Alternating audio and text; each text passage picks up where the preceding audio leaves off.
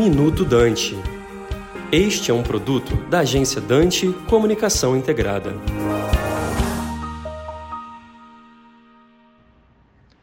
O tema da reforma tributária certamente voltará à pauta do dia no ano de 2023 e é de suma importância que seja objeto de muita reflexão e discussão. De início, vale esclarecer que a reforma tributária no Brasil é discutida em duas frentes. Uma primeira, que trata da reforma da tributação do consumo, e uma segunda, que endereça a reforma da tributação da renda. A reforma da tributação do consumo visa, sobretudo, a simplificar o sistema tributário brasileiro. Isso porque sistemas complexos como o nosso geram altos custos de conformidade, insegurança jurídica e, no final do dia, acabam inchando o contencioso tributário.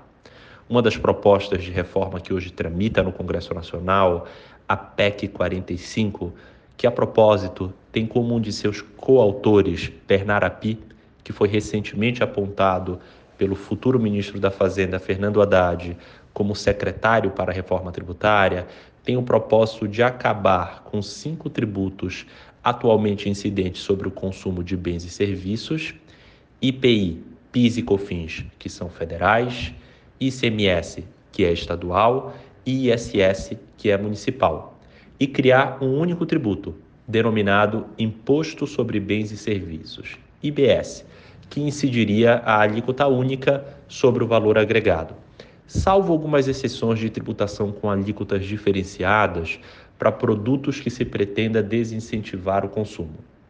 O IBS possivelmente resolveria o problema da grande complexidade da tributação do consumo no Brasil.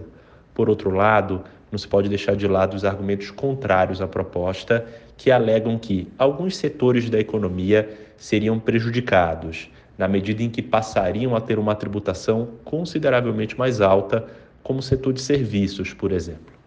Já no que diz respeito à reforma da tributação da renda, a principal discussão está na possibilidade de retomada da tributação na distribuição dos dividendos.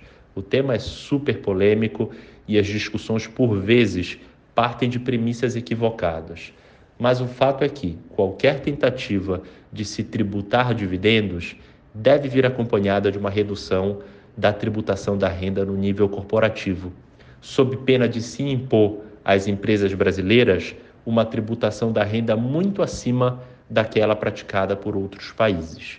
Enfim, a reforma tributária certamente implicará a necessidade de reorganizações e rearranjos dentro, dentro das empresas para que se mantenham eficientes do ponto de vista fiscal. Por essa razão, é muito importante que todos estejam atentos às discussões. Eu sou Michel Haber, sócio do escritório Ike Haber, Shima Pacheco Advogados. Você acabou de ouvir Minuto Dante, um produto da agência Dante Comunicação Integrada.